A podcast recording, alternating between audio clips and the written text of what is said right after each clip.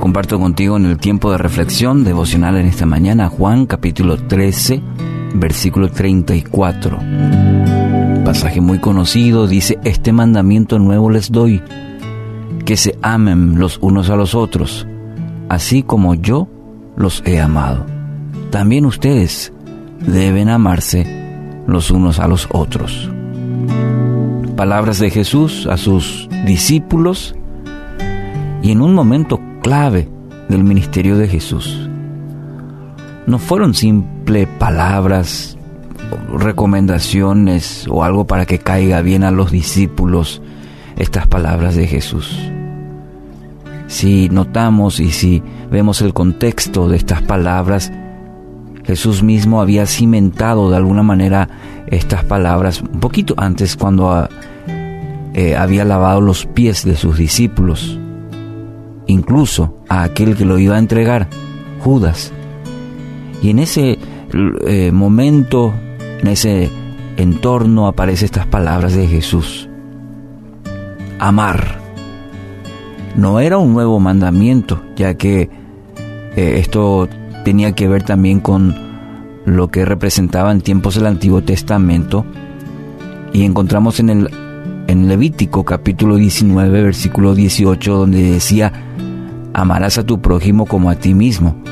Y era algo conocido eh, para las personas, para el judío.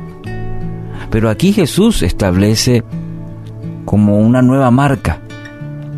Conocían este deber que tenían de amar al prójimo.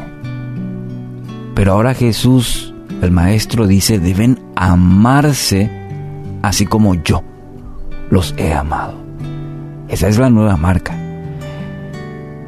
Debemos basar nuestro amor a otros como Jesús nos, nos amó. Entonces viene la pregunta, ¿y cómo nos amó Jesús? ¿Cómo te amó Jesús? Principalmente eh, de tres maneras, en base a este, este versículo. Podemos afirmar, decir que fue sin egoísmo, porque Jesús no pensó para sí, vino y amó a todos por igual. Incluso en, dentro de su ministerio, en personas que quisieron causarle daño, nos mostró siempre el camino de amar a todos. Muchas veces nuestro amor está basado en a ver qué beneficios voy a, conseguir, voy a obtener de, de esta relación. A veces es un amor muy egoísta. Jesús nos enseña el camino. No es qué voy a conseguir, sino qué puedo dar en esta relación sin egoísmo. Fíjate que si Dios hubiese pensado enviar a su Hijo Jesucristo y decir, decir bueno, eh, ¿qué, de bueno voy a sacar de esto? Entonces, hubiésemos estado fritos, como se dice comúnmente, si, si pesaba eso. Otra manera, Jesús amó sacrificialmente. ¿Qué significa? Y bueno, y que dio todo lo que tenía, su propia vida. Eso es dar todo, por amor. Y no lo conste que no lo merecíamos. Él se entregó completamente por amor. ¿Amamos de la misma manera? ¿O somos de aquellos de poner límites, de poner condiciones? voy a hacer pero, los famosos pero. Jesús no miró tu condición, se sacrificó por tu vida a pesar de, y nos invita a amar de la misma manera. ¿Qué te parece? Tercero, Jesús nos amó perdonando. Perdonando. Estando en la condición de cruz, ¿recordás? sufriendo. Sufrió mucho, el menosprecio, la burla, Y en esa condición, colgado de esa cruz, dijo, perdónalos, perdónalos, Padre.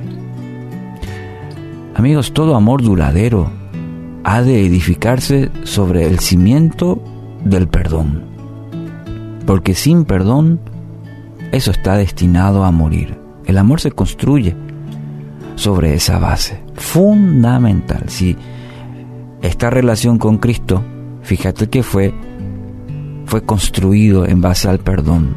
Hemos sido perdonados de nuestros pecados para una nueva relación con Cristo. De la misma manera, Jesús nos dice, ustedes también deben hacerlo. Jesús fue un ejemplo claro, viviente del amor de Dios. Entonces, del mismo modo, nosotros debemos ser ejemplos del amor de Jesús. Por algo somos cristianos. Seguir el ejemplo. Podés empezar hoy amando de la misma manera que te amó Jesús. Extender ese amor a todos, no solo a los que se merezcan a nuestra opinión, sino sobre todo a aquellos que necesitan ver el amor de Cristo a través de tu vida. Y a veces en nuestro en nuestro accionar, es decir, tienen que ver eso, no solamente de palabras, que vean en, en, tu trabajo, en lo que haces, en tu día a día, en cómo tratas a las personas, el amor de Cristo. Hoy, bueno, hoy es una maravillosa oportunidad para que puedas experimentar la plenitud del amor de Dios en tu vida, de manera que a que puedas extender ese mismo amor a tu prójimo.